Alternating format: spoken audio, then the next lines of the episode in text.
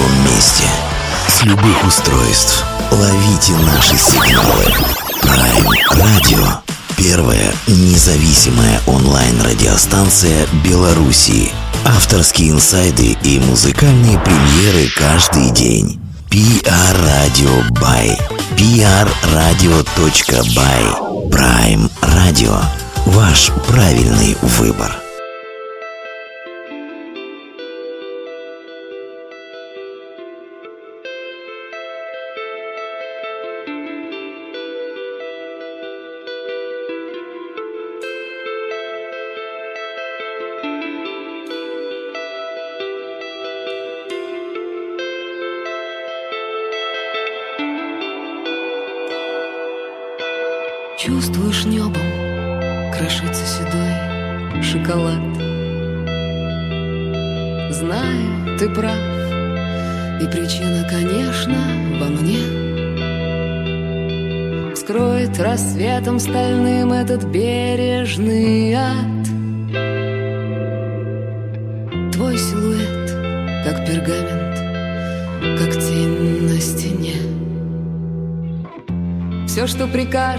Во имя далеких идей.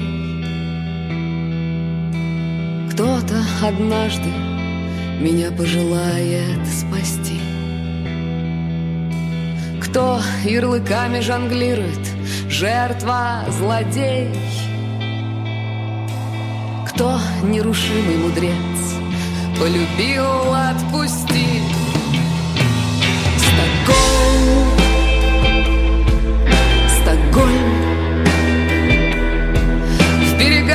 берега твои бьется волнами Густой алкоголь. Стокгольм. Стокгольм.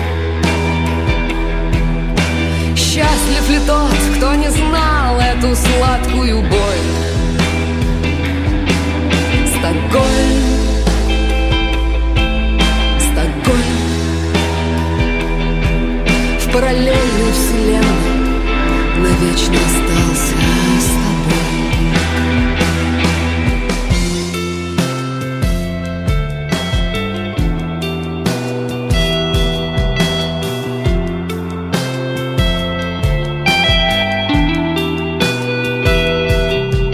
Я бью зеркала в ожидании следующей дозы все то, что прикольно вам всем, мне давно не прикольно. И несовершенство твое, как причина гипноза. Кто знает из вас, что такое поистине больно? Мое детское сердце и древняя гуру душа Через сто воплощений найдет тебя, чтобы сгореть Меж твоими ладонями все по дороге круша. Чтоб вернуться к себе, ну хотя бы, хотя бы на треть. Стокгольм, Стокгольм. В берегах твои бьется волнами густой алкоголь. Стокгольм, Стокгольм Счастлив ли тот, кто не знал эту сладкую боль? Стокгольм, Стокгольм В параллельной вселенной навечно остался со мной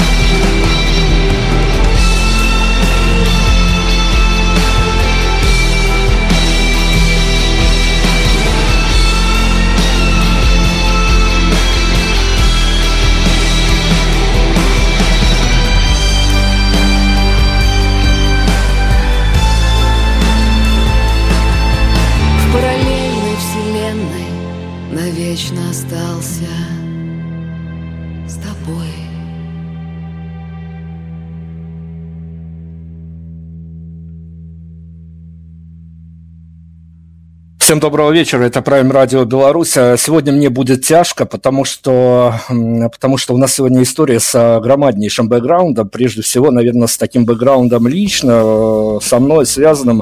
А, маленькую ремарку, чтобы все расставить по своим местам. А, вся проблема в том, что это интервью должно было состояться куда гораздо как раньше, а, но у нас сегодня героиня настолько медийно неуловимая, что а, так а, разбросалась ситуация, что сегодня вот как раз-таки, наверное, тот самый повод, когда исследовал нам ее потревожить, а, но почему личный бэкграунд, потому что когда а, в незапамятные времена, еще когда даже Крым наш не был, заходил в журналистику, делал свои первые шаги, а, у меня в фейворит-листе доминировала композиция, уж не знаю, почему так сложилось, а, с таким патетическим названием «Почему ты не умер», а, с рефреном про Сашу Васильеву, тот, что из группы «Сплин». А, в общем-то, это было начало той знаменательной истории, которая а, потом меня вот векторно заставляла следить и радоваться, и сопереживать нашей сегодняшней героине. Со всей радостью представляю Полина Ольденбург. Привет, Полина, огромного. Привет, привет. Слушайте, ну правда, это такая, это же такая большая история у меня с вами сложилась.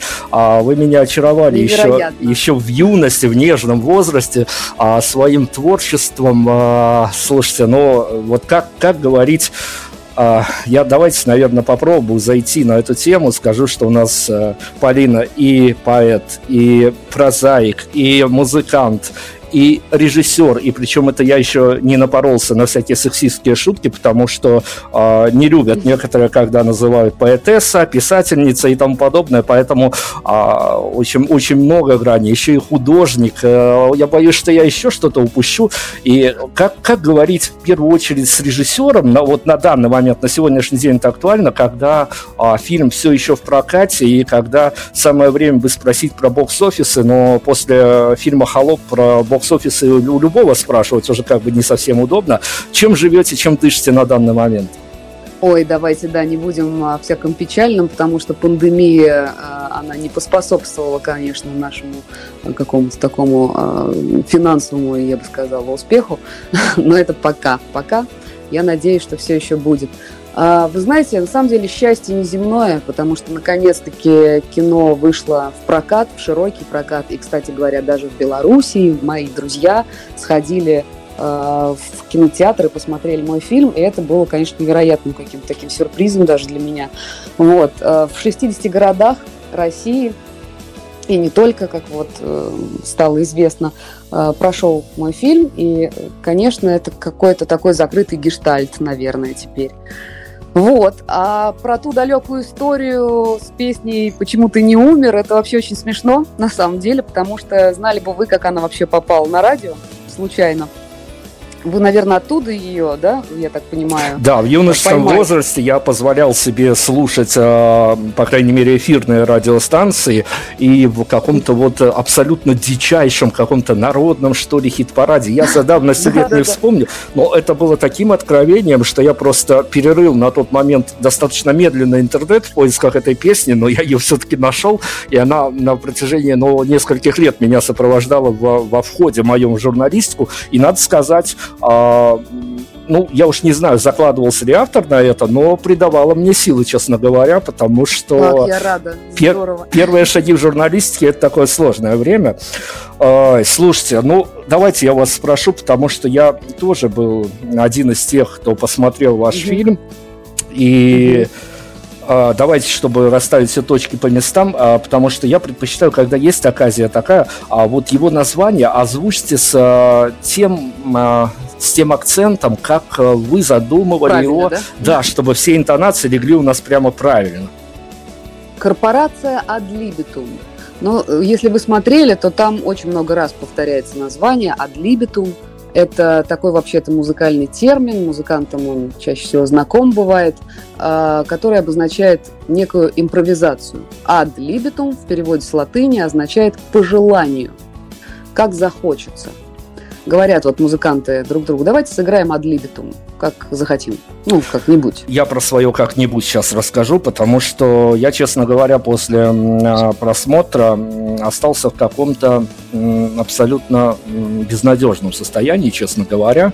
Да вы что? Мне сейчас надо как-то, чтобы не раскрывать все а, сюжетные ходы этого фильма, я скорее о своих впечатлениях, я скорее о том, что, а, правда, финал фильма оставляет, а, то есть а, даже если ты по ходу дела сопереживаешь героям, либо наоборот их отторгаешь как-то и сравниваешь со своей личной историей и не находишь mm-hmm. общих точек, а, то к финалу м, действительно после наступления финальных титров остается ощущение какой-то абсолютно безнадеги, потому что ну, как бы а, контекст не трактует, но отрикошетило лично в меня тем, что, что в общем, правильного выбора совсем уж нету, и а, лучше вообще накрыться пледом, никуда не выходить, не выходи из комнаты, не совершая ошибок и тому подобное. А, потому что, ну, это волшебство, это магия кино. А, но я, конечно, поговорю с вами о том, чем вас накрыло после премьеры, после проката, но тем более, что кино до этого прокатывалось на фестивале. Фестивальная – это совсем отдельная история, отдельно взятая. Но я, пока есть возможность, хочу у живого режиссера спросить. А, вот mm-hmm. это вот вечный вопрос. А как а, режиссер, когда наталкивается а, в реальности на то, что под его картиной где-то приходит фидбэк такой, ну, наверное, самый, самый деревянный из тех, которые пишутся, но он при, при этом наполнен пафосом, и он встречается, ну, практически в каждой второй картине, в комментариях каждой второй картине, когда а, кто-то, наверное, с умным лицом сидит дома, по клавиатуре лупит и пишет «фильм заставил задуматься». Это, на самом деле, такая достаточно, ну, среднестатистическая фраза. Если заставил задуматься, хорошо же. Э, что ж мы будем придираться к формулировкам? Э, скорее, я не знаю, мне кажется, что любой художник, э, он, конечно, очень э, такой чувствительный ко всяким, я бы сказала, скорее негативным откликам. То есть, как ни крути, а, конечно, это всегда, даже от самого далекого и самого безразличного тебе человека, когда кто-то что-то не понял, когда кто-то что-то трактует иначе, когда кто-то тебя вдруг ненавидит издалека, вот это э, действительно как-то неприятно, я бы сказала, прямо скажем. Причем я недавно как раз встречалась с моей подругой, она тоже режиссер, но она гораздо более уже такой популярный режиссер, много уже всего у нее снято. И вот я с ней э, как раз обсуждала этот момент, говорила, что да я сама от себя не ожидала даже такой реакции. А, она мне говорила, господи, да я до, до сих пор вот это все, и вообще с кем только не обсуждали мы вот эти все вещи, все реагируют очень остро и очень болезненно на самом деле. А, и вот э, как нарастить мышцу, как, как вот как-то, не знаю, опустить забрал, чтобы это не трогало тебя, вот это я пока не знаю. Наверное, это придет с каким-то опытом и с возрастом, но пока вот я наблюдаю вокруг себя, моих друзей, ни у кого этой мышцы пока не наросло. все переживают очень сильно.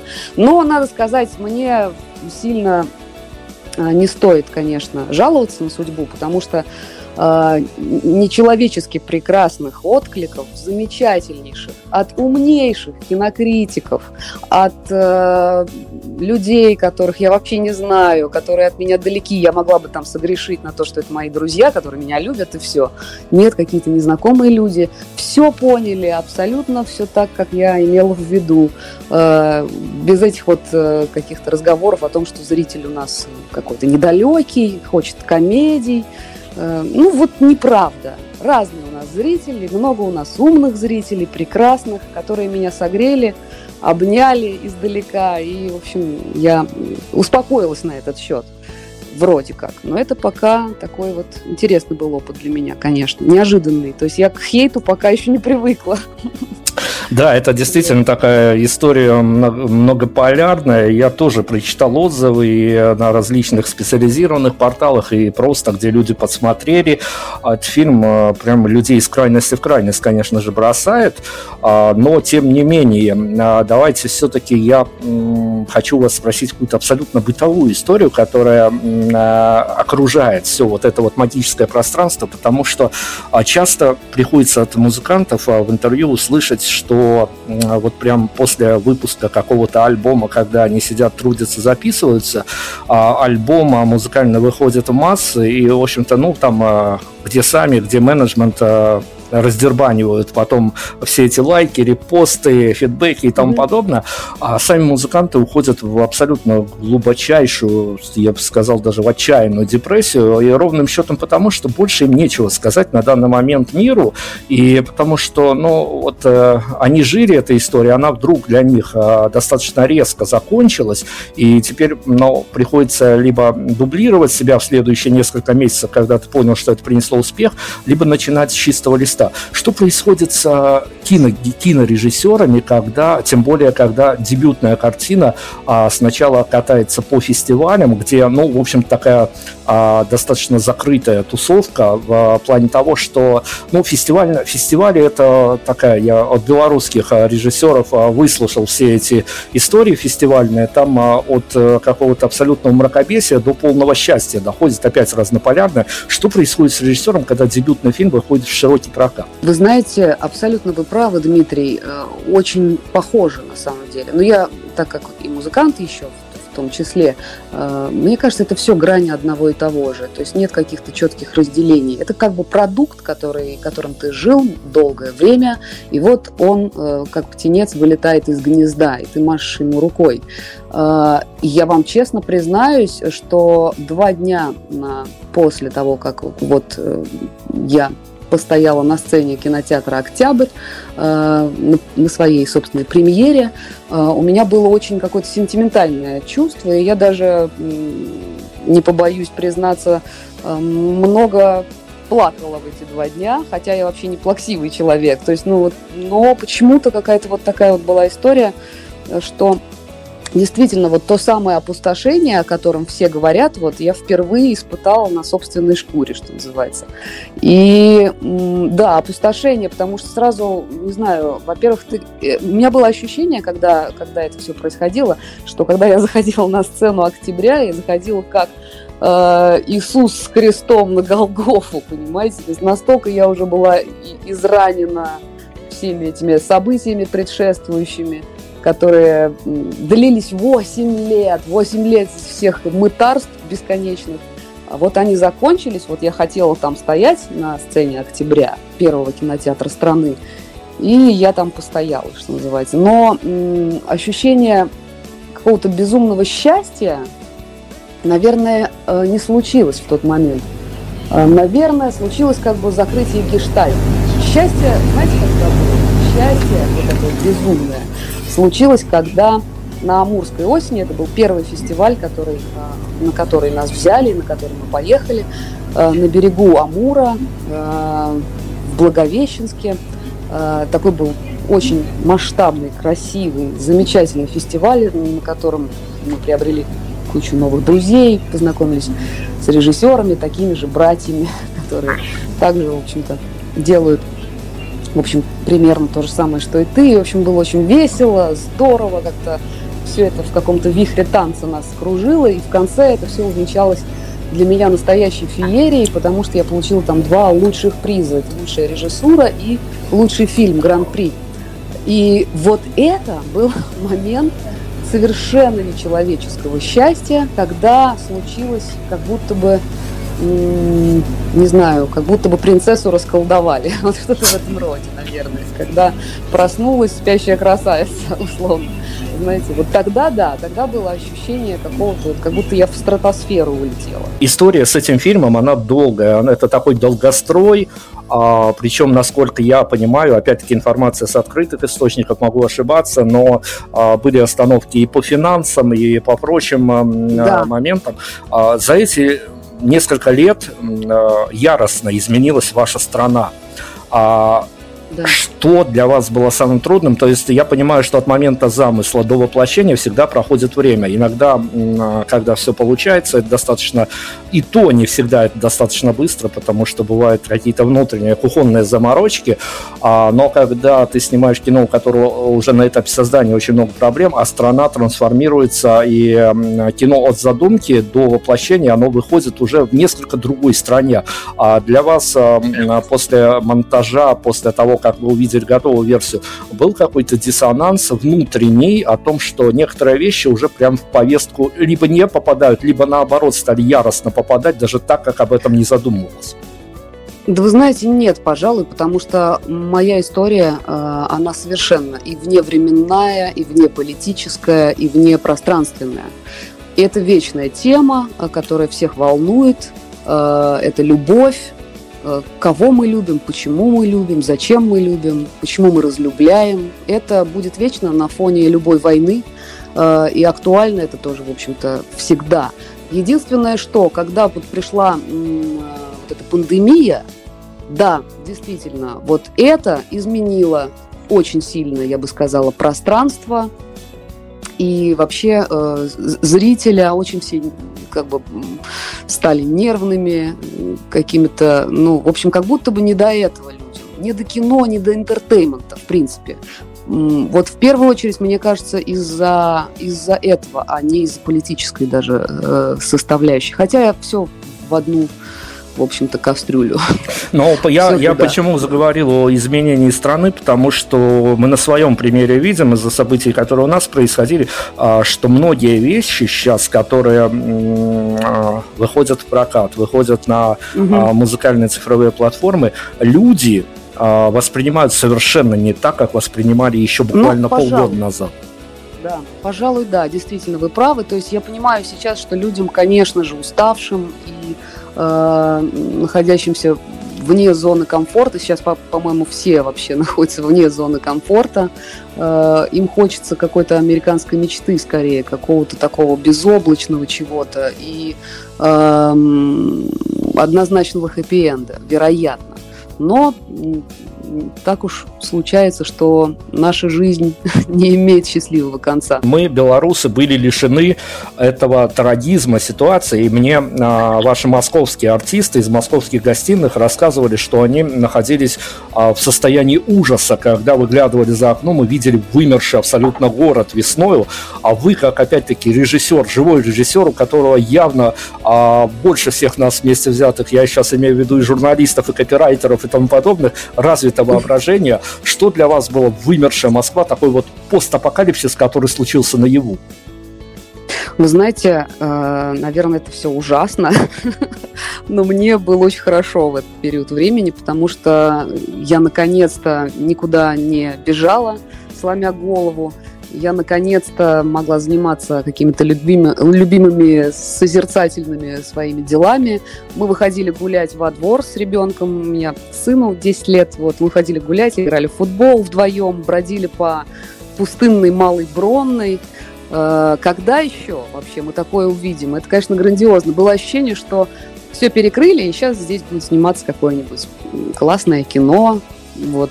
И у меня как-то не было ощущения трагедии и апокалипсиса. Было интересно. Интересные внутренние наблюдения. Интересно вообще наблюдать за какими-то такими радикальными изменениями вокруг, которые э, ты еще никогда в жизни не наблюдал. Вот. Ну и потом, э, мне кажется, любой творческий человек, э, он, конечно, в большей степени погружен, погружен в свой собственный мир внутренний, дна которому нет. И поэтому внешне очень уж сильно, если честно, не беспокоит. Поскольку вы в одном лице, кроме всех своих а, прочих граней, и вот сейчас мы сузимся до режиссера и до музыканта, а, музыканты все-таки, когда выпускают свое музыкальное творчество, они а, своим и почитателям, и хейтерам все-таки оставляют некий, некий такой для маневра некую такую территорию. То есть, э, ну, ты идешь, слушаешь музыку, либо сидишь, слушаешь музыку, и в голове у тебя есть какие-то образы, и все, что тебе хочется додумать, ты тем или иным образом сам додумаешь. С кино история немножко другая. Там все-таки визуальный ряд, там все-таки есть атмосферность, и лучше, конечно, для а, полнейшей атмосферности в кинотеатр пойти, не полениться, не дожидаться пиратских да, копий да.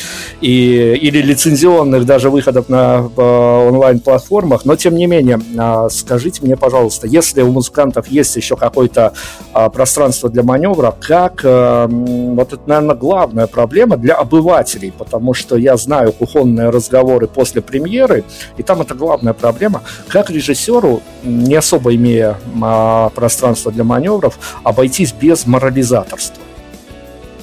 А, вот, Дмитрий, вы знаете, если вы э, помните мой фильм, там как раз э, такой финал, э, который для каждого свой.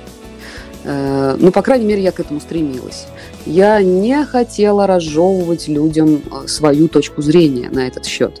Мне хотелось, чтобы у каждого человека была своя какая-то история, которая рождается в конце.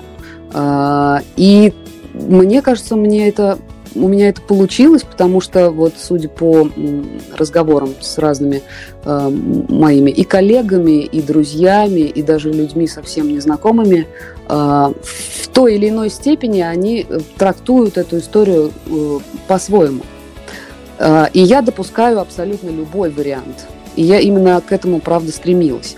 Э, поэтому, поэтому вот, пожалуйста, такой вот как раз-таки для маневра э, у нас фрагмент получился в конце, мне кажется. А, но что касается морализаторства, вы знаете, я ненавижу моралите, в принципе, никакое, потому что мне кажется, что люди, которые а, назидают, это люди, которые мало эмпатичны, они мало способны представить себя на другом месте. Они чувствуют себя такими правильными молодцами, что это все превращается в фашизм. Поэтому я не э, имею никакой тенденции э, никого учить жить. Вот, мне кажется так. Давайте мы с вами провернем такую штуку, чтобы все-таки скрестить художественно наш с вами разговор с вашим музыкальным творчеством. Я предлагаю, чтобы вы нам сейчас отрекомендовали свежий сингл а, команды, которую вы ныне возглавляете, и, собственно говоря, носящий а, ваш, ваш бренд уже вот прям вот так односложно.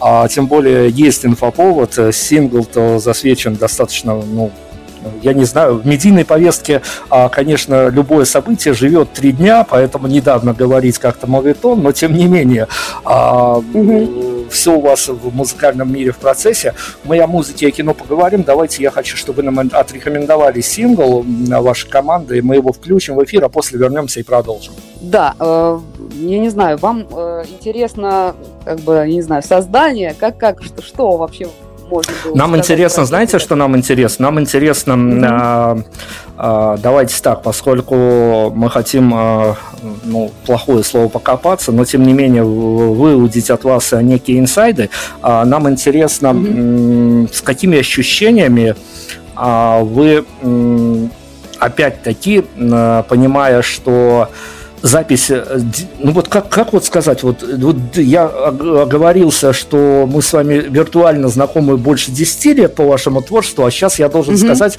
что у вашей группы записывается дебютный альбом, и зная, что вот идет запись этого альбома, а, мне да. надо сказать, э, вот спросить у вас, с какими ощущениями вы отпускали а, сингл, который стал, ну, абсолютно опять-таки неким открытием, потому что он а, напичкан, а, если можно сказать, его можно даже на цитаты разбирать, я скажу так.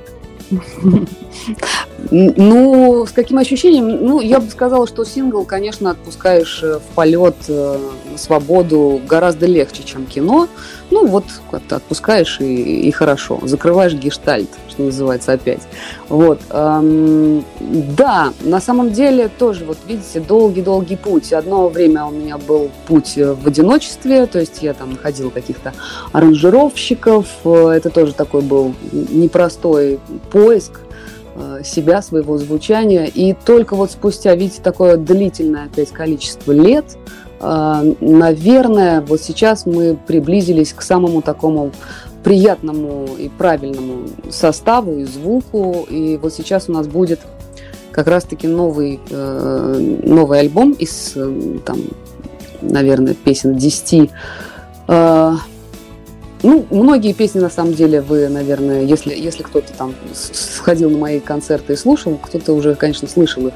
А, просто накопилось-то уже очень много песен. Альбома на три, на четыре, наверное, накопилось. И вот, наконец-то, мы э, придумали формат, как это сделать. И надо признаться, что вот эта вот безумная детская мечта стать рок-звездой, она настолько трансформировалась за это время. Ну, во-первых, из моды, прямо скажем, ушел рок, но дело даже не в этом, а в том, что я, например, понимаю, что, может быть, я уже слишком взрослая для такого прям отвязного рок-н-ролла. Вот. И Теперь вот мы подумали, что надо сделать это в полуакустической такой лаконичной версии. Посмотрим, как это получится. А песня «Не скучай», да, она напичкана, пожалуй, как вы сказали, какими-то мыслями.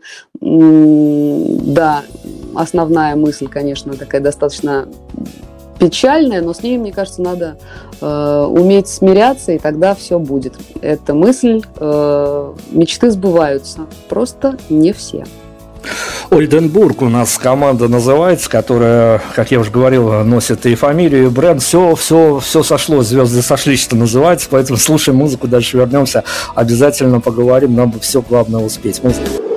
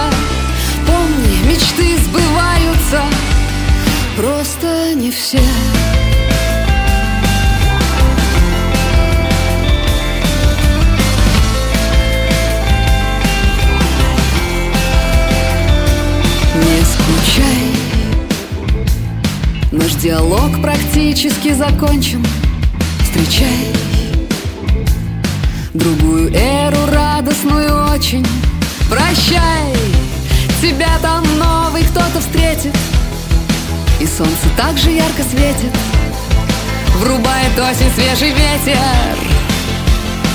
Крепчай А в нашей с тобой игре Графика 10D Уровень 37 Числа в календаре Чье-то моралите Прерванное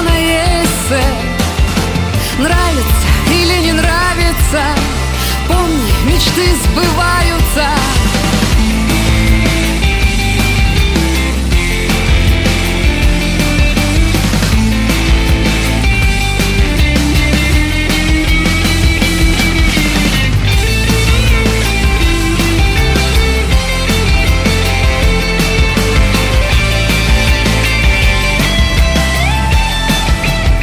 Нашей с тобой игре Графика 10D Уровень 37 Числа в календаре. Чье-то моралите Прерванное эссе. Нравится или не нравится? Помни, мечты сбываются. Просто не все. Мы продолжаем, продолжаем. Полина Ольденбург э, с нами по-прежнему. Слушайте, Полина, расскажите, правда, я не могу эту тему не задеть, потому что это контрапункт к вашему основному творчеству, но тем не менее, это и э, внутренняя кухонная история, такая ваша опять уже внутренняя кухонная история, а э, слушателям, зрителям всегда это интересно, эти инсайды, которые даже в художественной форме подаются. Я сейчас хочу э, буквально пару слов с вами проговорить про короткий метр, про амплитуду. А, понятно, угу. что это, это где-то продолжение традиции Жоры Крыжовникова с с его короткометражкой а вот это вот э, дилемма э, показывать, не показывать, э, вот эти вот все...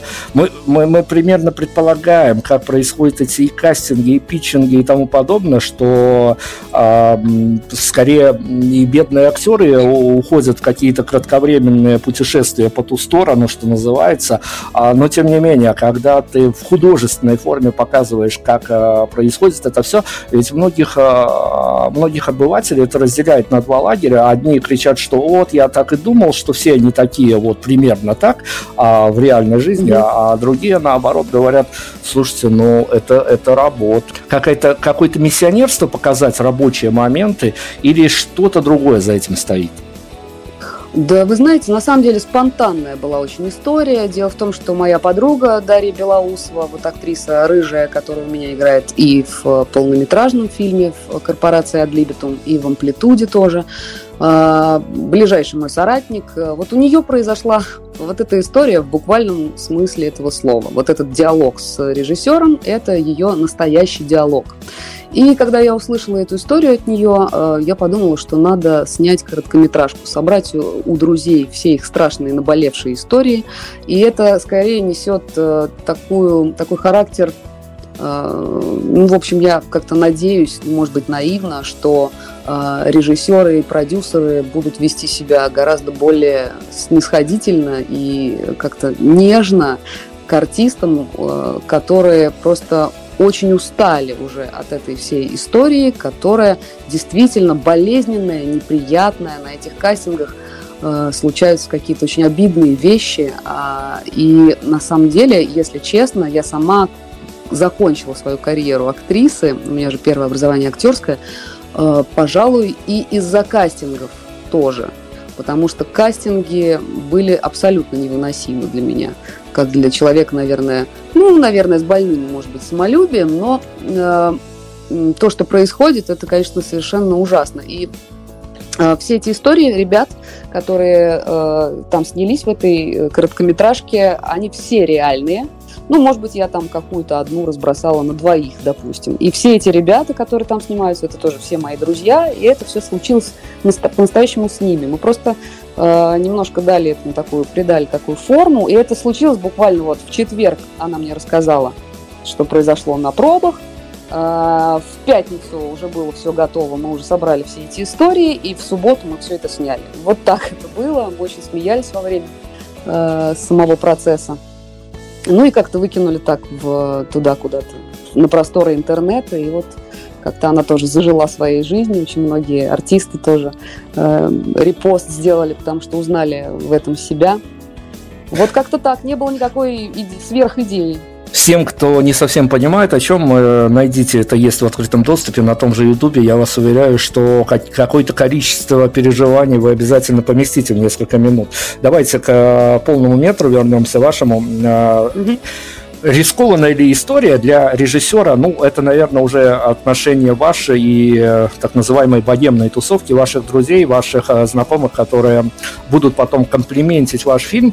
А, ну, я не знаю, зная внутренности и зная о том, что как минимум э, героиня, одна из героинь, невеста главного героя, э, практически списана с э, характера и прочих-прочих прелестей режиссера. Ну, это не совсем так, конечно. Дело-то в том, что я должна была играть эту роль, а, но вот меня ребята отговорили от такого шага для дебютанта достаточно сложного, быть по обе стороны баррикад непросто. И э, вот поэтому, поэтому пришла мне на замену Женя Крэкжда, которую мы э, покрасили и постригли, э, как меня, сделали ей темное каре, даже ей вставили линзы в глаза – но все это не потому, что у меня какое-то тоже больное представление о том, что обязательно должна похожа быть на меня актриса.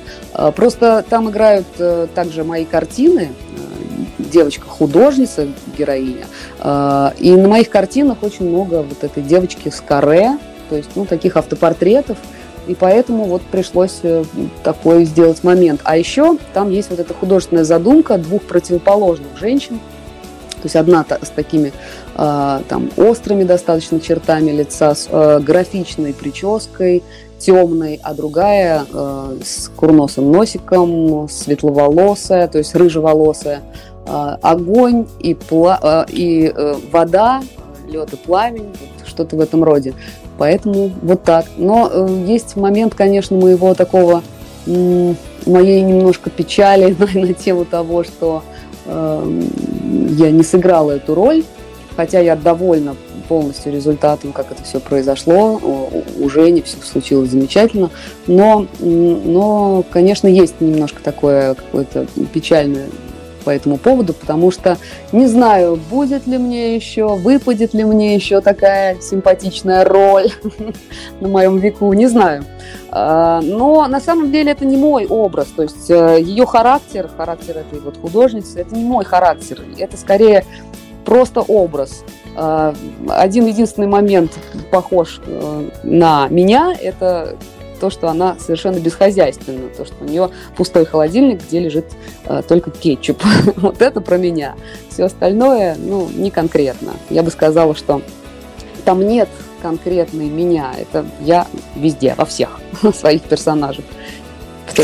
Хорошо, давайте я еще один момент из фильма, а, ну это не спойлер будет, но он э, тоже как э, на меня оказал какой-то абсолютно психотропное воздействие во время просмотра. Это практически предфинальный монолог э, о разложении любви на химические элементы. И вот как раз-таки про попадание в повестку, не попадание, а в то время как э, люди в глубокой, я бы сказал, задумчивости прививаться либо не прививаться вакциной «Спутник Ви» и прочими вакцинами. А, как вы думаете, в будущем а, возможно, ну давайте пофантазируем, все-таки у нас есть пространство для фантазии, фантазий. А если бы все-таки была изобретена та самая знаменитая, упоминающаяся у вас вакцина от любви, как от степени некой степени безумства, у людей будет больше сомнений прививаться, а, чем вот а, относительно сегодняшней вакцины? Мне кажется, что люди не равны не, не только по своим там физическим каким-то способностям, не только по своим там талантам, не талантам, но и по возможности чувствовать. То есть есть абсолютно очевидно люди, которым недоступны яркие эмоции. А, они, я бы сказала, что это такая некая даже ну, скрытая война, что ли, потому что а, этим людям, конечно, не договориться друг с другом. И очень многие из них, из тех, кто гораздо более сдержан, а, они воспринимают нас, эмоциональных очень людей, как пошляков, которые врут, что так чувствуют, потому что так чувствовать невозможно. А, ну и, в общем-то, я говорю, а мы их воспринимаем как андроидов, которые вообще сухие, как стручок гороха. вот. И вот так вот мы друг с другом мы существуем на этой земле.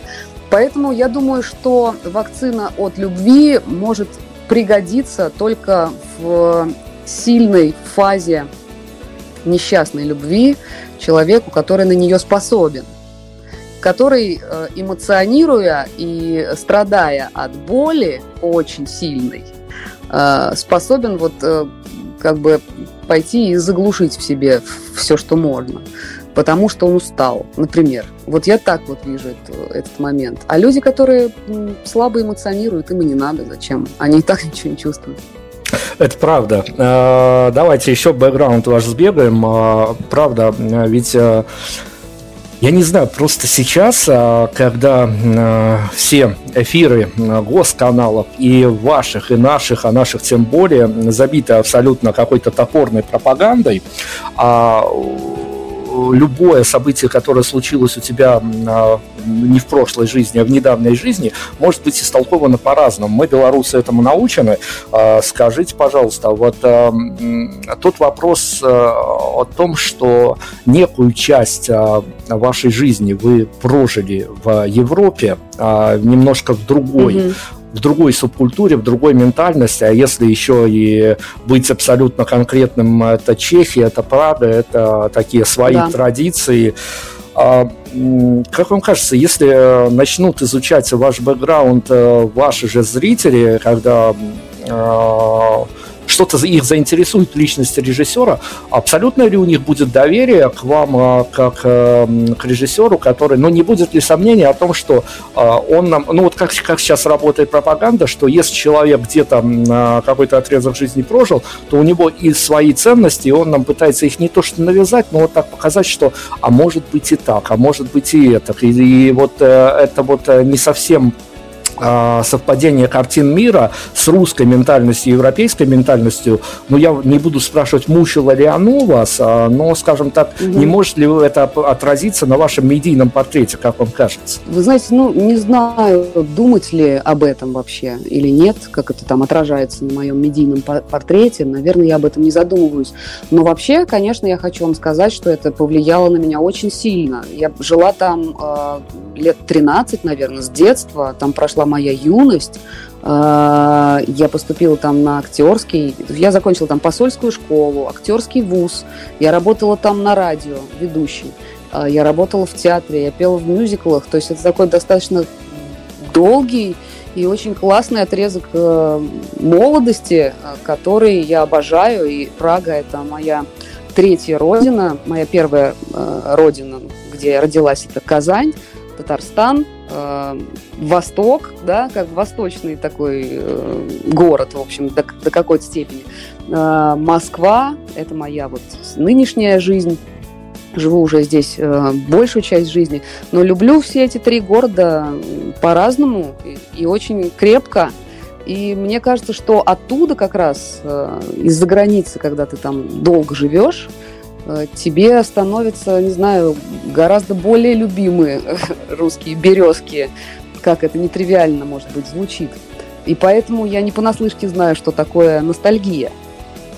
Э, и что это такое вообще? То есть любовь к родине. И, конечно, ну, по крайней мере, может быть, это опять же звучит как-то слишком громко, но э, человеку с ментальностью поэта хочется жить э, где-то там, где он родился.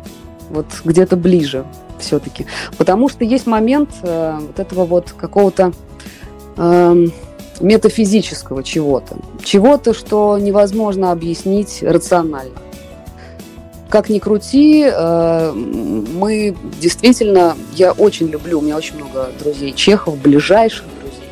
Но мы, конечно, в общем, до какой-то степени друг друга никогда не поймем. Вот есть такое у меня ощущение. Давайте я к профессиональному, но я же не могу не ухватиться за эту историю, потому что я всегда думал, что самая адская работа – это работать а, в белорусских медиа, в стране, где сложно со своей культурой, где а, большинство а, радиоэфиров завалены а, музыкой из соседней страны, где, в общем-то, и гонорары у соседней страны, у тех, кто приезжает, всегда завышены. То есть, ну, со своей культурой mm-hmm. совсем сложно. Вам, как человеку, русскому по призванию и по рождению, а не сложно ли было, что такое работа на чешском радио, причем а, вы как человек, рожденный в другой стране, не возникало ли проблем с а, проецированием повестки для местного населения, у которого немножко, может быть, другие взгляды на то, как, как вообще построен мир, скажу даже пафосно? Да, на самом деле вполне, вполне эта патетика сюда подходит. Но э, что касается моей работы, это было развеселое музыкальное радио, на которое мы попали с моей подругой и однокурсницей совершенно случайно, заглянув буквально на огонек посмотреть, как оно там устроено, нас взяли вот буквально э, сразу э, и сказали, давайте выходите в эфир в субботу, придумывайте что-нибудь. И это, было, э, это был такой интересный квест. Это была действительно такая радиоболтушка такая, которая просто пускает классную музыку, и в промежутках мы говорили друг с другом на разные, э, как нам тогда казалось, интересные темы, актуальные, общались со слушателями. Это было очень все лайтово, никто нам вообще не диктовал, что нужно делать, абсолютно. Ну, разве что матом нельзя было ругаться в эфире, и больше ничего. Все остальное абсолютно на вас. Вот, поэтому это было весело, любопытно, непонятно, забавно. У нас были высокие рейтинги, несмотря на то, что мы все время чувствовали э, какой-то безумный стыд за то, что мы делаем, потому что нам казалось, что мы несем какую-то адскую пургу. Вот. Ну и, э, в общем, ну такой забавный опыт, интересный. Чешский, кстати говоря, мне почти как родной, э, то есть у меня нет акцента на чешском языке. Вот. Э, иногда могу только попутать порядок слов, например, забывшись. А так, э, в общем, второй родной, можно сказать. Но самое клевое, что есть в любой творческой профессии, это ощущать некую степень свободы. Вот как вы сказали, что почти все позволено, кроме а, ну, совершенно какой-то пошлости и нецензурной лексики.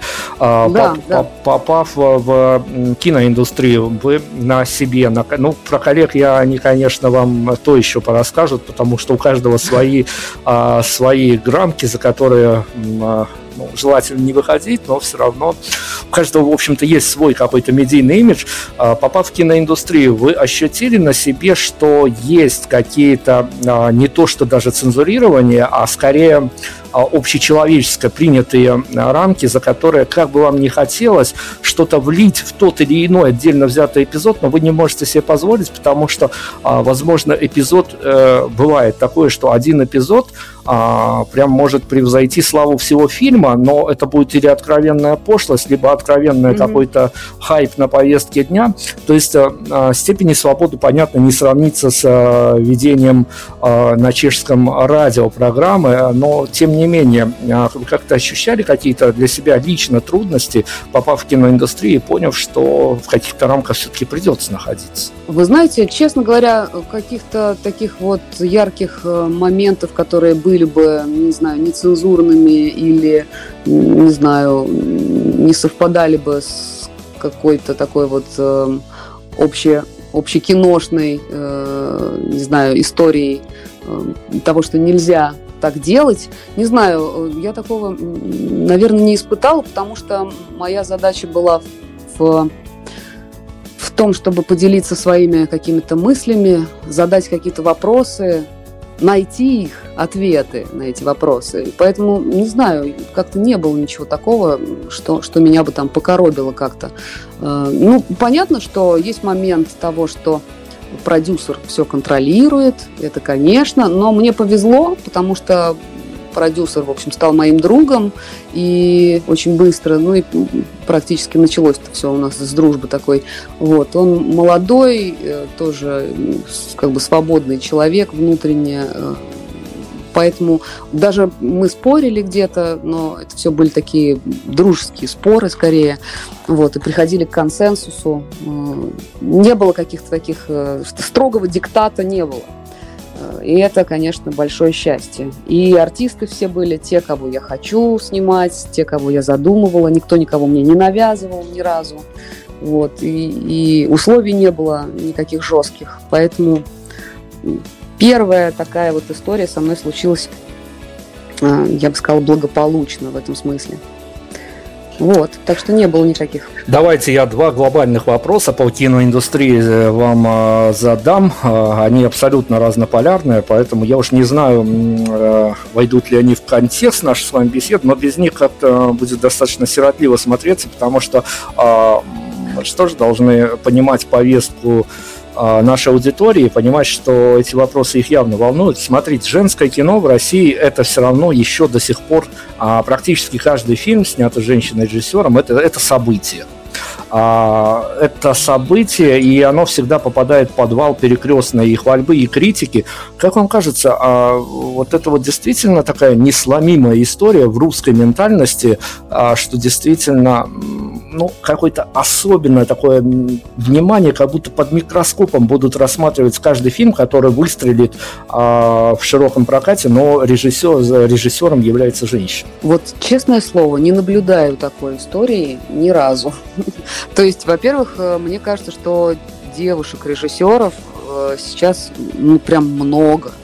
И, и мне кажется, уже ничего нового в том, что женщина-режиссер э, что-то, не знаю, снимает, в этом уже нет, и ничего удивительного тоже. И я не замечаю каких-то вот этих гендерных дел, вот честно. Мне кажется, что есть хорошее кино, есть не очень, есть кино, которое кому-то понравилось, есть кино, которое кому-то не понравилось. Вот и все.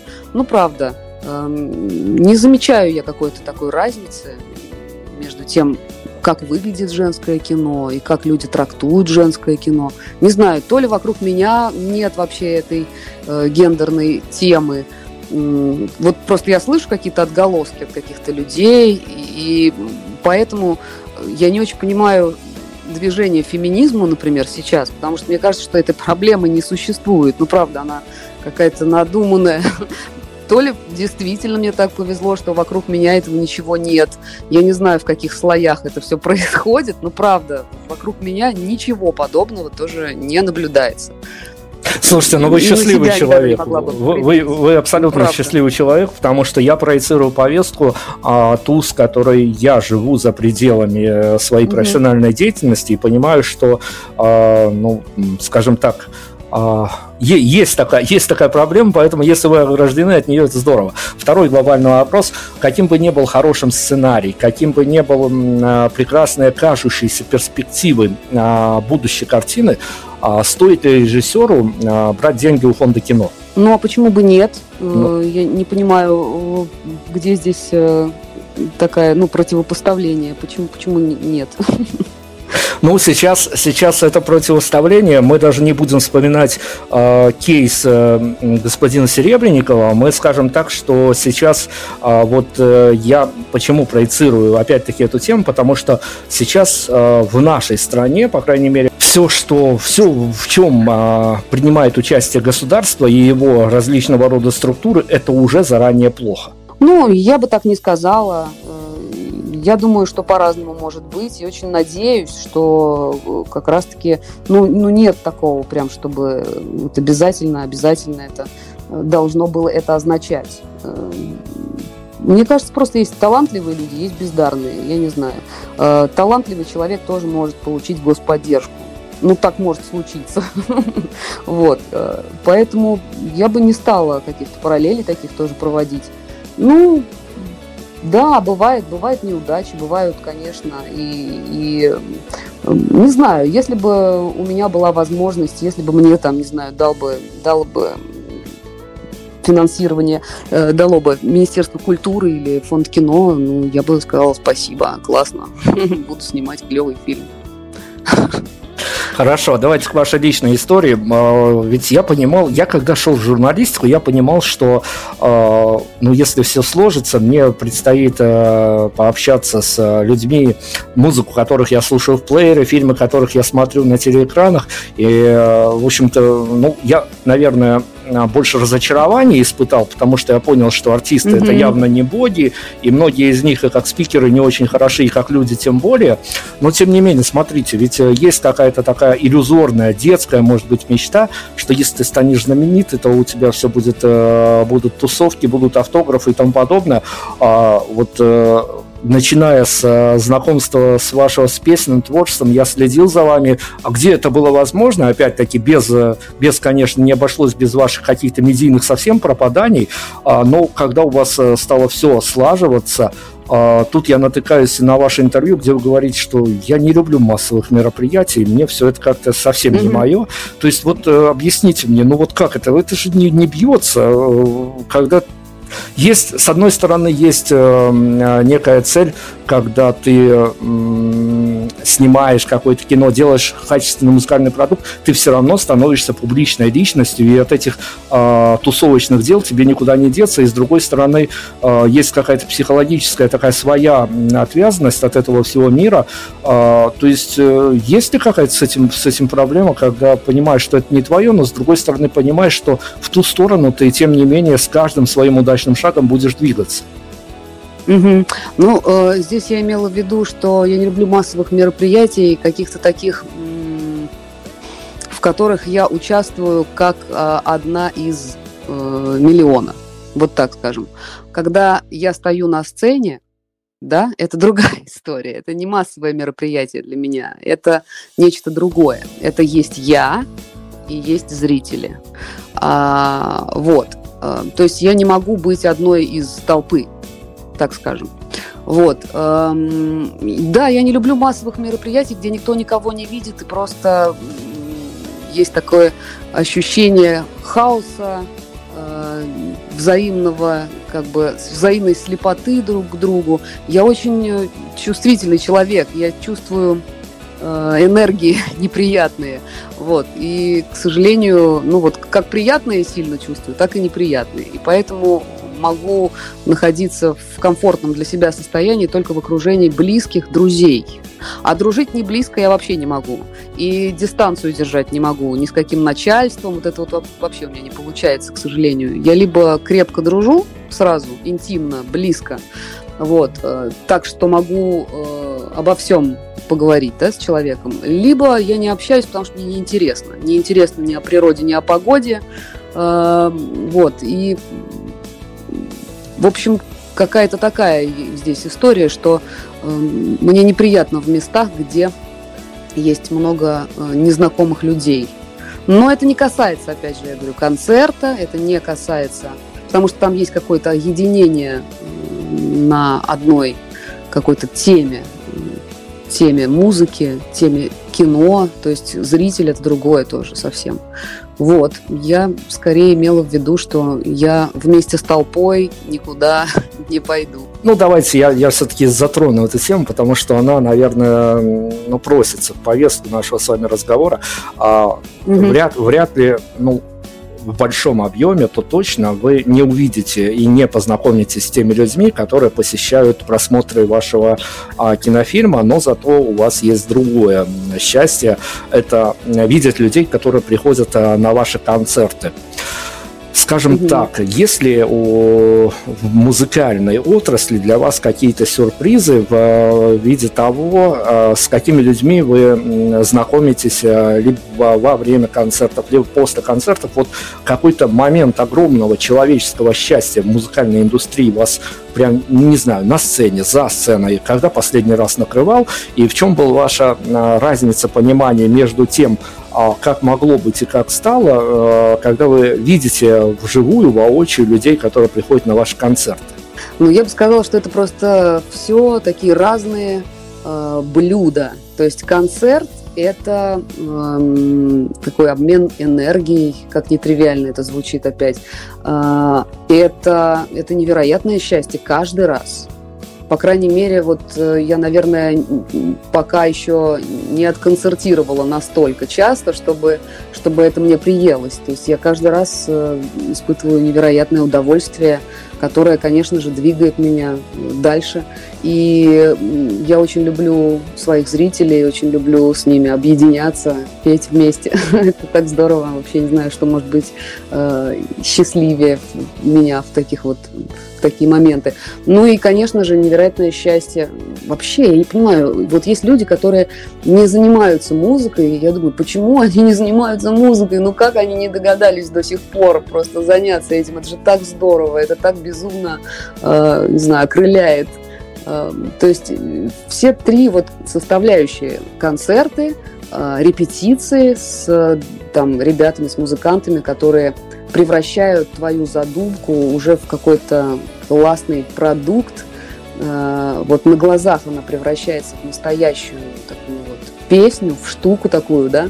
Э, и, конечно же, момент э, рождения, момент самого создания песни – он тоже невероятный абсолютно, какой-то он, не знаю, наркотически прекрасный, прекрасный, я бы сказала, потому что он, конечно, освобождает нечто внутри меня, то есть э, рождается песня, которая не дает мне покоя какое-то время, а, и потом она вот выходит на свет Божий, что называется, и а, я испытываю невероятное облегчение и тоже радость неземная. Не знаю, что из этого э, вообще меня больше привлекает. Если бы на угу. один какой-то отдельно взятый вечер мир вдруг стал, да, взял идеальный. Ну вот случилась такая история, мир идеальный. Угу. А, Ой, классный. Людям, которые приходят на ваш концерт э, после его окончания, куда бы вам в идеальном мире хотелось бы, чтобы их повели ноги? Вот когда вы с ними уже распрощались, вы своими чарами уже над ними не властны, у них начинается своя жизнь, но они еще пока под впечатлением. Куда в идеальном мире вам хотелось бы, чтобы эти люди ушли? Так, ну, это такой вопрос не быстрый, это надо было бы подумать. Но э, по-хорошему, может быть, э, туда же, откуда и пришли, главное, с кем, и главное, что они при этом чувствуют. Э, пусть эти люди были бы абсолютно, знаю, абсолютно легки, э, невероятно влюблены, взаимно. Вот. И пусть они, допустим, верили бы в чудеса и в прекрасные какие-то э, свершения – Ой, ну вот сейчас мы с вами разми... размечтаемся, и я уйду вообще в дебри, напишу новый сценарий. Слушайте, ну мечтать это всегда хорошо, но объясните мне, пожалуйста, вот мы сейчас в реал-тайме наблюдаем такую историю, а у вас не в первом ответе, уже к моему, к моей вящей радости, конечно, проскальзывает вот этот вот не то что вселенский оптимизм, но все-таки а, некий такой действительно светлый подход к некоторым моментам. А теперь расскажите мне, пожалуйста, ведь мы все, угу. если не дословно, не наизусть, то знаем все эти медиа-истории, что стоит человеку творческому попасть в эпицентр мира, как многие называют Москву, его очень достаточно быстро переламывают, и любые задатки романтизма на второй-третий год пребывания в этом городе а, резко приближаются к нулю или уходят в минус. Почему с вами так не происходит? Вы знаете, тоже не знаю, откуда такая информация. Опять же, я, может быть, правда живу в каком-то иллюзорном мире. А, но смотря чего вы ищете в этом городе, мне кажется. То есть мне абсолютно понятно, что город э, достаточно жесткий, энергия достаточно у него жесткая, устаешь очень сильно. Это так. Но э, ну, то есть что, что может обломать человека, да, то есть его может, мог, могут обломать э, какие-то иллюзии, которые он испытывал на, на, на сей счет, то есть, я не знаю, стать какой-то супер-мега-звездой, и, и вот не получилось, и вот он обломался, расстроился и обиделся, наверное, так, или, я не знаю, стать дико богатым, купить себе какой-нибудь там Феррари, я не знаю, э, но не получилось, и вот он опять обиделся и ушел в угол плакать, ну, может быть, поэтому, не знаю. Конечно, Москва индифферентна как, так, к массе, но э, я здесь нашла уникальных людей, которые согревают меня своим смехом.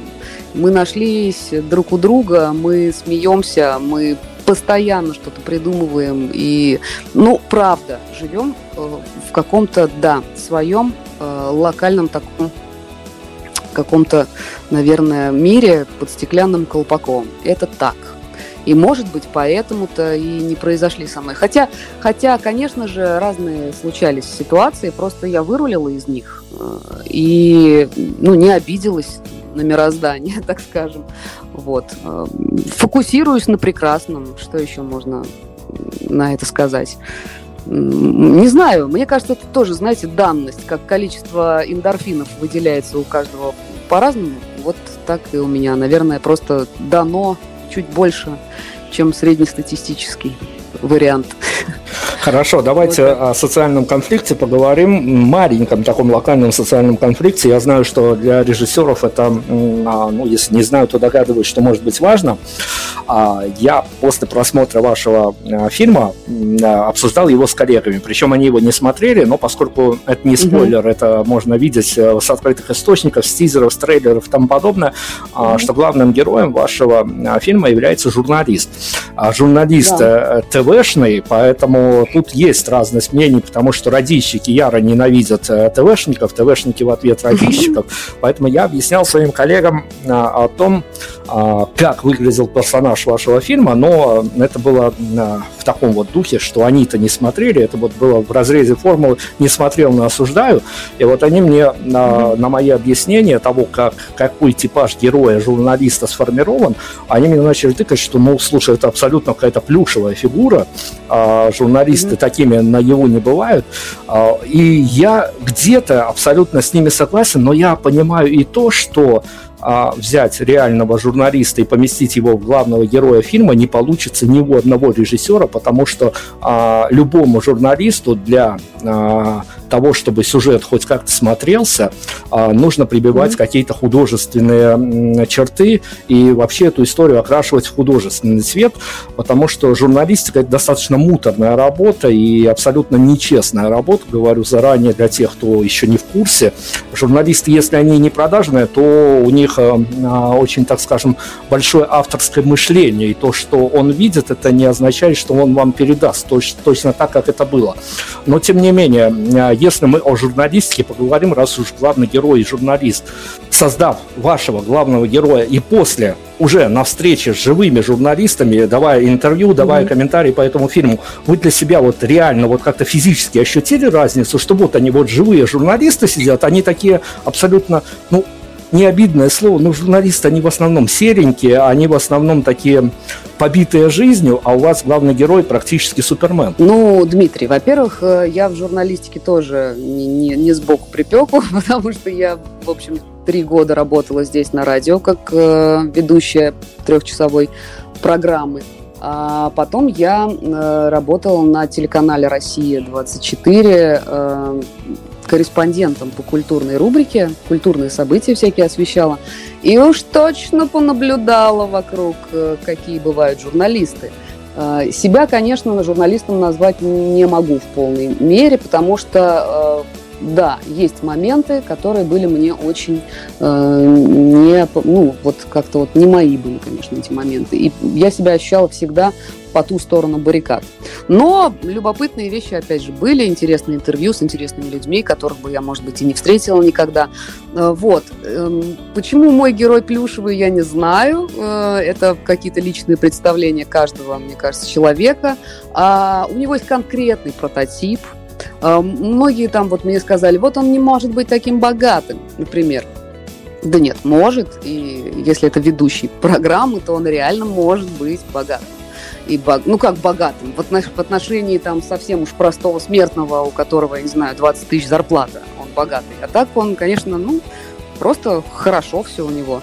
В хорошем месте квартира, в хорошем, хорошая машина, вот это все. Очень многим показалось, что чрезмерно. Нет, не чрезмерно. Конкретно есть такие журналисты, конкретный прототип у моего героя есть. И вот он тоже шустрый, красивый, и все у него окей. Просто, ну, программа другая, история другая. Вот. Так что вполне реальный персонаж – был за плечами. Слушайте, но ну это, это было важно, потому что мы долго спорили. Я тоже пытался доказать, что, возможно, за этим стоит какая-то подсмотренная история. Мне говорили, что это одно дело, если это собирательный образ, вот тогда это где-то уже попахивает какой-то клюквой. А, но мы выяснили Нет, все. Ну, конечно, мы адекватные люди. Все, выяснили, Понятно, отлично. Да. Отлично, здорово. mm Достаточно условную формулу а сейчас э, я пытаюсь вам озвучить, которую, что называется, за годы попытался сконструировать. Но люди в кино ходят в основном а, а, с двумя какими-то такими своими внутренними ощущениями. Они одни смотрят картину и пытаются спроецировать а, все происходящее где-то на себе и где-то найти что-то общее а, между тем, что происходит на экране и в своей жизни, и тут же произносится мысль, а как же я а, поступил бы в том или иной ситуации. Ну, то есть человек вовлекает себя и ощущает себя одним из действующих персонажей, даже находясь на расстоянии в несколько метров от экрана. Другие на все смотрят со стороны и просто смотрят как на какое-то воплощение чьей-то задумки. А, то есть есть люди, которые вовлекаются, есть люди, которые такими, а, вот как а, в картинных галереях, сторонние наблюдатели, которые, а, склоняя голову, таким философским взглядом на это все смотрят. Вам а, какая часть аудитории ближе, которая вот прямо готова умереть в кресле в кинозале, либо которая просто философски относится и потом а, может прийти домой и настрочить какой-то пост в 10 тысяч знаков о том, что они пережили в этот вечер? Вы знаете, мне кажется, что если человек не сопереживает, а смотрит как сторонний наблюдатель, значит кино просто не получилось, если честно. Э, потому что кино, конечно же, должно вовлекать в себя, и человек должен себя ассоциировать либо с э, главным героем, либо с антагонистом, либо э, ну, каким-то, в общем, образом он должен проникать в эту историю настолько, чтобы смочь заплакать, конечно. А если нет, то просто не получилось кино, я так считаю. Нет, понятно, что может быть какая-нибудь там дикая комедия, которая э, совершенно там, не знаю, абсурдная, просто смешная, тогда ты просто... Это просто тоже другое блюдо совсем, это просто как посмеяться, ну, другое, другое удовольствие. Э, не невысокая, так скажем. Давайте, чтобы мы все успели, и чтобы э, не осталось э, волнующих нас вопросов, еще одна беда любого публичного человека – это, понятное дело, э, журналистика. И понятное дело, что а, приходится приходить на разные медиаплощадки, и тем более имея в бэкграунде свой журналистский опыт, тут уже сразу можно расшифровать, что этот эфир буквально с, ну, наверное, 20 секунды этот эфир будет дежурным, или все-таки люди хоть что-то готовились, а, понимая, кто к ним придет в гости. Это еще удача, если, если происходит mm-hmm. так. А, но я вас хочу спросить, за последние, я не буду даже спрашивать э, так глобально, за последние, ну, буквально год, когда вы понимали, что меняется вся парадигма Э, вокруг вас э, события были не совсем чтобы радостные для всех, но тем не менее, а, есть у вас какой-то вопрос, на который вам бы хотелось, очень бы хотелось публично ответить, и, может быть, даже спич какой-то заготовлен на а, тему, которая абсолютно, может быть, и кино не касается, и музыки не касается, и художественной ценности mm-hmm. не касается, но который вам бы безумно было бы актуально ответить, а журналисты, вот такие вот а, прохиндеи, никак все о нем не спросят. Есть такой вопрос? Вы знаете, пожалуй, интересный, вот очень классный вопрос, Дмитрий, спасибо вам огромное, но я как э, двоечница не подготовилась. Я буду теперь думать над этим вопросом.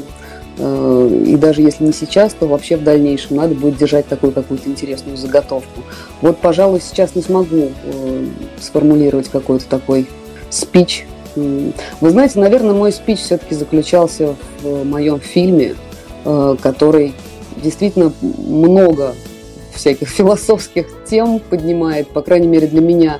Э, ответа нет на самом деле. Вот мы его искали, искали в недрах, но не нашли. Что делать, если разлюбил? Что делать, если полюбил? Эм, что все это значит? Зачем это все нам нужно? Это такие вот вечные вопросы, по-моему, на которые нет ответа. Вот сейчас как раз придумываю э, новое кино, короткометражное, тоже на вечную тему, как обычно, ни на какую, ни на социальную, ни на актуальную, а вот как-то, не знаю, вот действительно, даже э, вот наше с вами интервью тоже мне как-то так, наверное, еще в, в который раз дает понять, что я действительно вообще в своей вселенной вращаюсь. Вот, ну, это, это может быть просто разность ментальность. Вы же учтите, что у нас две, хоть соседние, но отдельно взятые страны, а, поэтому мы, мы вполне, вполне возможно, что это мы ошибаемся, мы на себя весь удар возьмем. А, давайте еще попробуем решить одну дилемму, потому что тоже вопрос на все времена, что называется, и я примерно понимаю, как вы ответите на этот вопрос, но вопрос задать э, вот буквально ну, надо, потому что, опять-таки, он какие каким-то таким векторным а, может случиться.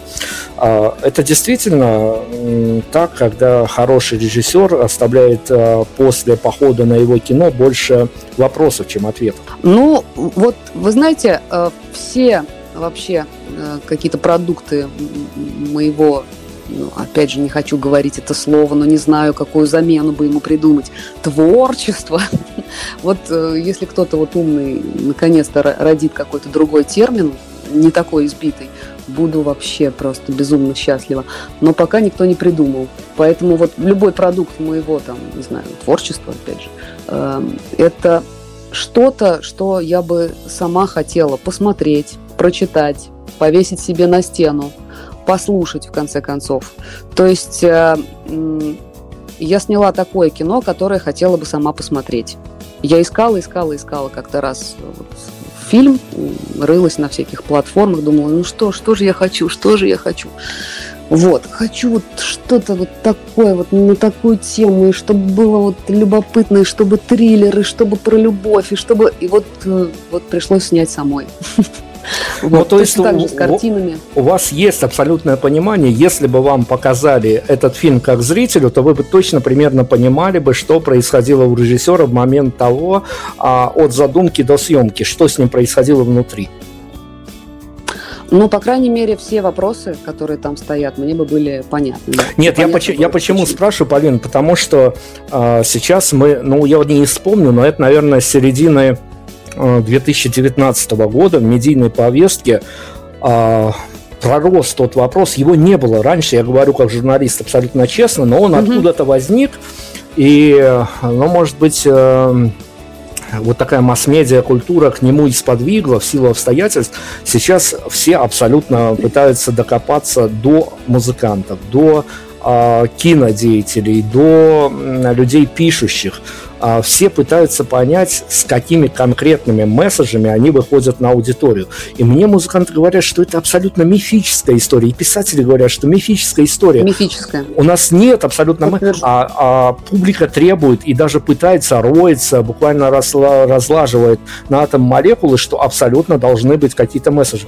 Это скорее запрос аудитории на какие-то месседжи, это скорее а, в канву вашего фильма ложится заполнение своей внутренней личной пустоты и безысходности. Вы знаете, мне кажется, что месседж – это назидание. Это, опять же, вот, не делайте так, и будет вот так, а будет, вот, пойдете налево, коня потеряете, направо, э, там, что у нас было с героем. Э, в общем, мне кажется, что это вот из этой серии. Я ненавижу назидание, поэтому и месседжа такого конкретного одного нет. Это скорее, в моем случае, правда, вопросы, пространство к человеку, чтобы он задал себе эти вопросы. И, возможно, каким-то таким необычным образом эти ответы придут мне однажды оттуда, куда я их посылаю, в это пространство. Вот. А, месседж, ну, не знаю, мне кажется, что все хотят, чтобы им разжевали, возможно. А, это как, знаете, критики литературные, которые находят произведениях автора то, чего он туда не закладывал, знаете. Вот. То, то же самое, мне кажется. Автор не всегда знает, э, о чем он хочет сказать. Автор иногда просто говорит, а получается что-то для каждого свое часто сталкиваюсь с тем, что, ну, это, это вот на живом примере происходит о том, что к нам в эфир попадают в основном музыканты, реже писатели и совсем уже реже а, люди других творческих профессий, но музыканты это такое вполне себе электоральное поле, на котором можно отыграться, и часто происходит эта, эта история, когда а, слушатели а, нам а, потом вдогонку пишут, что мы слушали музыку, у нас все складывалось, и образы складывались, и все хорошо было. Потом он к вам mm-hmm. пришел в эфир, и как спикер оказался настолько, ну, плохое слово, убогим, ну, не убогим, ладно, хорошо, а просто не в повестке наших а, в те идеалы, которые у нас слаживались, слушая его музыку, они совершенно разбились, а, когда он к вам в эфир пришел и явился как спикер.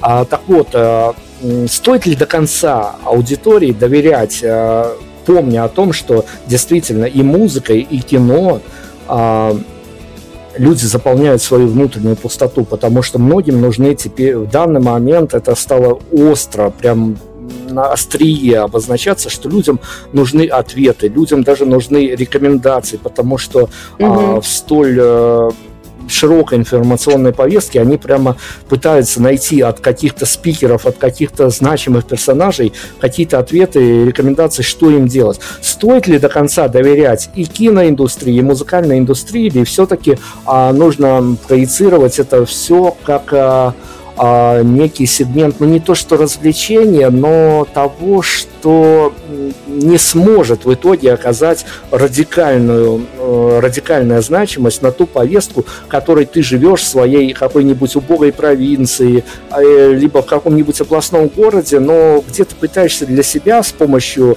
а, людей, которые делают произведения искусства, построить свою повестку, хотя понятно, что кончится кино, кончится музыка, и ты опять окунешься в свою реальность. Вопрос доверия. А, ну, конечно, мне кажется, тут э, даже не знаю, мне даже в голову не приходило, чтобы полностью можно было бы доверять, доверять, э, не знаю, какому-нибудь интертейменту.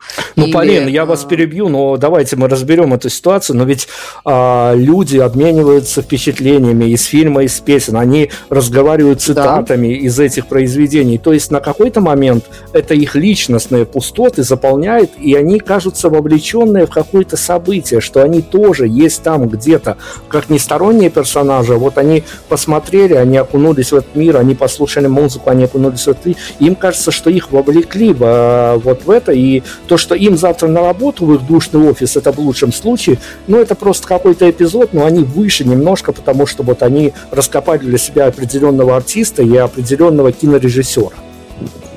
Ну, это безусловно. Так, конечно, это как средство только лишь к самому себе. То есть это как, э, как ну, там, я не знаю, прочитать книгу и что-то осознать посмотреть кино и понять про себя кое-что. Э, и понять, например, что ты больше не хочешь работать там, где ты работаешь, может быть, что-то решить.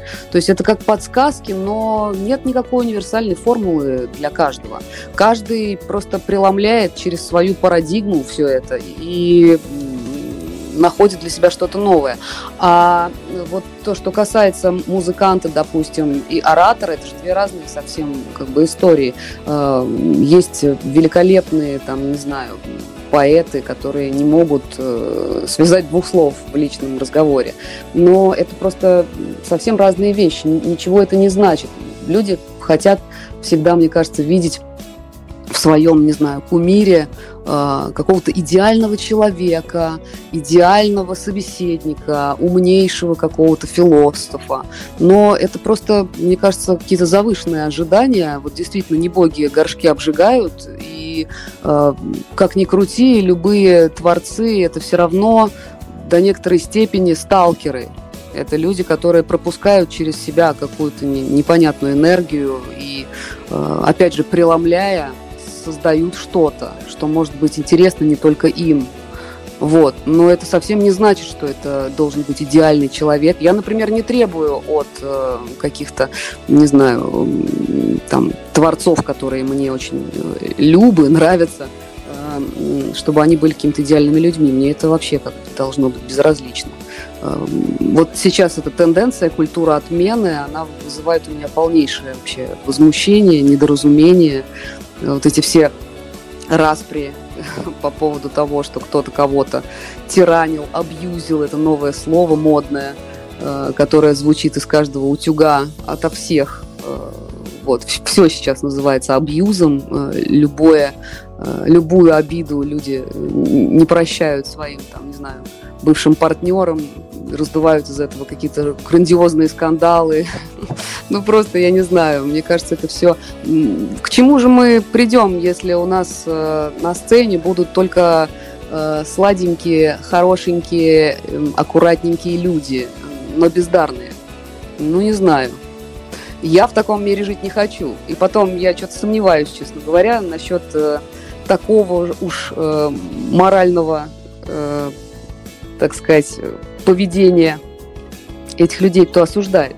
Те, кто осуждает, не могут поставить себя на место того человека, который совершил тот или иной поступок. И все мы знаем, что могут быть разные события, и мы сами себя не знаем. Кстати говоря, вот об этом-то мой фильм и есть в первую очередь. Мы не знаем сами себя. Наш герой, он думал, что он себя знает. И думал, что с ним не может случиться ничего, что он не э, планировал а случилось. Вот. Давайте практически финально. Сейчас сбегаю в начале в начало интервью, а, возьму оттуда а, значимого персонажа. А, вы испытали чувство эйфории, когда услышали впоследствии, ну практически, я не знаю, как в Беларуси, а, то точно э, композиция попала в тему. А какое-то чувство эйфории услышали, испытали, когда услышали композицию а, группы Сплин «Передайте это Гарри Поттеру»? Uh, да, конечно. Я вообще очень люблю сплин, как вы успели заметить. вот, э, Саша Васильев подарил нам, э, моему фильму, два трека абсолютно бесплатно, и спасибо ему огромное. И Я причем, вообще... причем ага. он, он настолько, настолько эти треки были влиты в атмосферу, что вот, вот кажется, когда смотришь, э, кажется, по-другому угу. и быть не может. Вот прямо вот да, один в один. Да, да, да. Особенно одна песня, вот старая песня «Северо-Запад», которая во главе там тоже. Которая с, ревер... а. с реверсивной хроники событий с альбома, вот да, она, она да, настолько, да, да, настолько в атмосферу воссоздает, она что... Она вообще сначала была, она была с самого начала. Вообще вокруг нее все начало э, наворачиваться. То есть я, я хотела снять кино, чтобы э, центральным треком в этом фильме был была эта песня, когда я еще училась на высших курсах сценаристов-режиссеров. То есть это просто какая-то давнишняя мечта была эту песню обрамить вообще какой-нибудь историей. И вот так все и произошло, собственно, как мечталось. Вот, так что я Васильева люблю и считаю его вообще своим э, альтер-эго до некоторой степени. Вот. Самое время бы спросить о том, что дальше, но мы с вами поговорили в начале, что выход фильма уже является какой-то такой границей, и после него может всякое случиться. А, смотрите, когда фильм выйдет э, из широкого проката и поместится на интернет-платформы, а те люди, mm которые не сходили в кинотеатр, те люди, которые послушают наше с вами интервью, а, которые найдут его по рекомендациям, вы бы а, в каких локациях посоветовали бы им а, посмотреть этот фильм уже на малых экранах и, я не знаю, в одиночестве, парой, пригласить компанию, а, купить себе шотландского виски, хорошего испанского вина, пледом запастись, камин, я не знаю, вот все поле фантазии для вас. Вот как бы вам, как режиссеру, хотелось бы посоветовать, в каких локациях и при каком скоплении народа посмотреть этот фильм? Ну, конечно, мне бы мечталось, чтобы человек, который смотрит мой фильм, э, наверное, все-таки он должен быть один. Потому что, мне кажется, нельзя отвлекаться на любые разговоры. Если вы смотрите более чем один, обязательно что-нибудь куда-нибудь передай мне бутерброд, вот это вот случится. А у меня сложная история со сложным сюжетом, с завороченным. А, и нельзя от него отвлекаться, потому что те, кто пропускает какие-то вещи, потом не может, конечно, понять, что произошло. Это случилось даже с некоторыми кинокритиками, которые опоздали на полчаса на пресс-показ, к сожалению. Вот, а, конечно, они не поняли, потому что, ну, они не поняли, в чем суть, что называется. Вот, поэтому, наверное, я бы хотела, чтобы человек смотрел в одиночестве, задумался, а вот потом уже может отправляться в гости э, к кому угодно или принимать гостей. Вот так, наверное. А камин там будет или бассейн, или, не знаю, кухня, обои. Это абсолютно все равно. Главное, чтобы был правильный настрой, чтобы было человеку комфортно и интересно. Глупо спрашивать о э, различного рода творческих планах, хотя они есть, и они присутствуют и в музыкальном э, творчестве, и в кинотворчестве. И вы уже говорили о том, что короткометражка готовится. Э, по крайней мере, в планах есть. Mm-hmm. Э, давайте зафиналим с вами э, вопросом о человеке, и он опять-таки мистическим образом свяжется с нашей сегодняшней историей, и все войдет сейчас, вот э, я задам вопрос, и все станет по своим местам.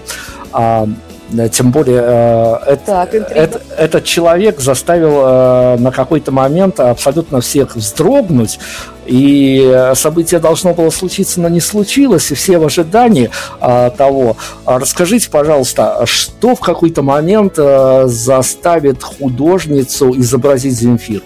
А это вы сейчас про то, что я портрет ее нарисовала, да? Мы, мы, мы сейчас про повестку о том, что у Земфиры должен был выйти альбом пару дней назад, он так не вышел, многие в ожидании, и тут э, есть у нас инфоповод поговорить о том, что это же тоже не случайная история, и в этом тоже есть абсолютно какие-то триггеры, которые, э, ну, картины случайно совсем не появляются. Угу. Да, конечно. Но э, я Земфиру люблю, я считаю ее номером один, несмотря на то, что у нее долго ничего не происходит, но когда она взорвала, она взорвала так, что никто больше этот взрыв не перекрыл, на мой взгляд.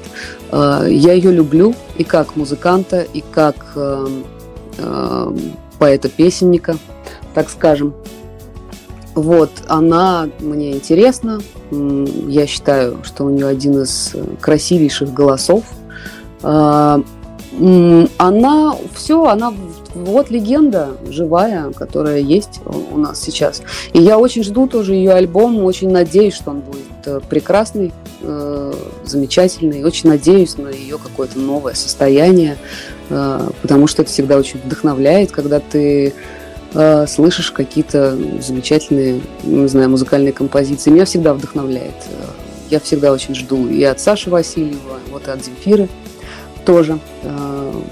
Поэтому, поэтому и портрет. А потом она еще очень интересная, например, мне кажется, она внешне очень интересная. Я рисую иногда просто потому, что человек э, кажется, просится прямо, чтобы я его нарисовала. Перенести его надо обязательно на холст. Вот тоже освободиться от его образа в своей голове, так скажем. Вот. Так что она еще и поэтому. У меня есть вот Цой, Фрида, Иисус, Будда. Вот. Ну, какие, да, какие да, разноплановые персонажи. Да. Э, слушайте, ну давайте тогда хорошо. А, о Земфире нам э, буквально на финише 20-го сложного 20 -го года угу. бывший продюсер Земфиры Леонид Бурлаков говорил о том, что она прямо записала гениальный альбом, и все в это верят, угу. и все только не дождутся. А, давайте я у вас тогда финальным, чтобы нам расставить все точки. И опять-таки мы много поговорили о кино, чуть меньше о музыке, совсем не поговорили о поэзии, но я считаю, что о поэзии публично говорить совсем мавитон, потому что это творчество, да, оно все-таки адресовано в какую-то совсем интимную сторону. А, давайте закончим на картинах. А, если бы мы пережили с вами очень тяжелый и вместе с тем для творческих людей очень интересный 2020 год. Для журналистов mm-hmm. это был вообще год, наверное, которого нигде не случится и никогда не случится, потому что а, временами у журналистов есть проблемы с темами, и там начинаются какие-то совсем уже а, достаются консервы, которые, о которых приходится как-то копирайтить, рерайтить, чтобы их вести в повестку дня. 2020 год не оставил вообще проблем ни с какими темами. А, бери любую историю на улице и раздувай из нее медийно значимую тему. Если бы, как э, у художницы, я попросил бы вас запечатлеть что-то а, финализирующее 2020 год, а, что бы могло появиться на этой картине? чего бы хотелось мне, как обычно. Я, знаете, солипсизм никуда не деть, конечно, эгоцентризм высшей категории. Поэтому пусть на этой картине будет э, пара людей, мужчина и женщина, которые а, однозначно друг друга любят, смотрят друг другу в глаза и держатся за руки. Вот я такой романтик, представляете? Вот так. Слушайте, это красивый финал истории. Я вас попрошу еще финальные титры для нашего интервью. А, тут не обязательно всю ответственность на вас возложу, но если это будет а, ваша то будет совсем шикарно. Если нет, то не менее шикарно. А, в качестве финальных титров я попрошу вас а, какую-то запоминающуюся фразу, либо брошенную вами куда-то в пространство, либо услышанную вами, а, но которая на какой-то момент, на день, на два, на неделю стала определять ваше сознание. А, есть такая прекрасная фраза, когда становится тяжеловато, когда ты уже не знаешь, что делать, меня всегда спасает фраза, она даже висит у меня на стене в виде написанного текста. Все, что с тобой происходит, ведет тебя к твоей цели. Вот. Ну, еще мы должны давайте для контекста добавить, что мечты сбываются, но не все. Тогда у нас полный full house получится да. а, из а, всех этих пазлов. Хорошо, давайте тогда мы закончим а, еще одной музыкальной темой от вас. А, ну, я так подозреваю, что для красоты картины и для абсолютного концепта завершения беседы мы сейчас приземлимся с вами на Живанши, если вы не против. Конечно, я только за. А, о месседжах, о расшифровке месседжев мы поговорили, но все-таки, если как в Твиттере коротко охарактеризовать композицию Живанши, что это будет? Ну, это, конечно, о любви в физическом ее проявлении, о высшей точке слияния двух людей – в таком супер романтическом ключе. Слушайте, вы подарили сегодня нам э, абсолютно шикарную возможность э, смотреть на будущее и на происходящее, и даже на прошлое в каком светлом ключе. Вот за это вам прям отдельная благодарность. Спасибо вам огромное. Это не моя благодарность вам за чудесное интервью, и вообще как-то мне было вот прям очень хорошо вот в этом интервью. Я прямо на многие вопросы себе тоже ответила пожалуй. Так что спасибо вам огромное. Редкость большая. За вам спасибо. И мы ждем от вас, конечно, не только э, короткого метра. Мы ждем от вас, я лично буду ждать от вас длинного метра, потому что мне надо отыграться, потому что в вышедшей картине вы меня оставили в состоянии какой-то удрученности и безнадеги, но это опять-таки личная какая-то частная история. Тут нас закладываться и в каком настроении я пришел на просмотр и тому подобное. Это отдельно частная история. Да. Поэтому... Э, ну и такое прочтение тоже может быть. Зная о том, что столице соседнего государства живет абсолютно позитивный, светлый режиссер, мы ждем не обязательно светлой и позитивной истории, мы ждем истории, которая когда-то в один прекрасный день э, явится и опять все разложит по местам. Спасибо огромное. Спасибо. Музыка, финале. А можно я передам, можно я передам привет? Конечно, конечно. Прям вот, вот, пожалуйста. Ура! Андрюшечка, Сорока, привет! Я тебя люблю! И, конечно же, Кирилл Попакуль, мой любимейший однокурсник, который э, учился со мной вместе, режиссер. Э, вот. Люблю тебя, Кирилл. У-у-у! Круто! Музыка финалем. Всем спасибо, всем пока. Спасибо вам. До свидания. Прайм Радио. Ваш правильный выбор.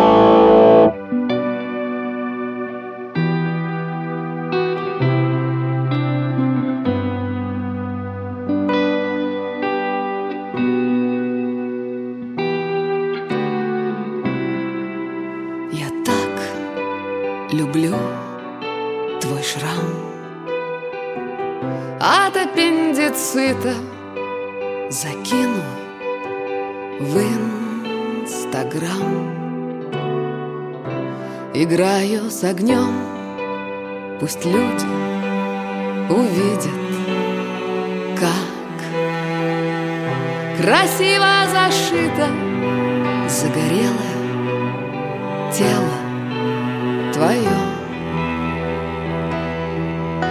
Мурашки по коже И мир уничтожен до утра.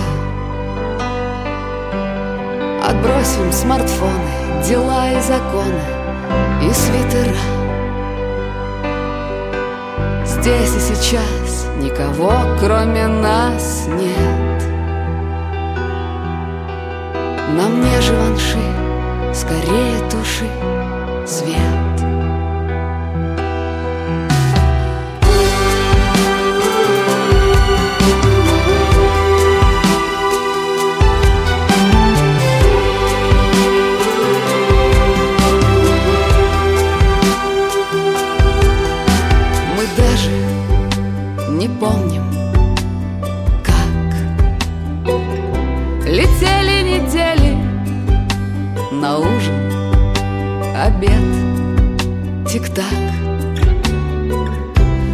завтрак вода.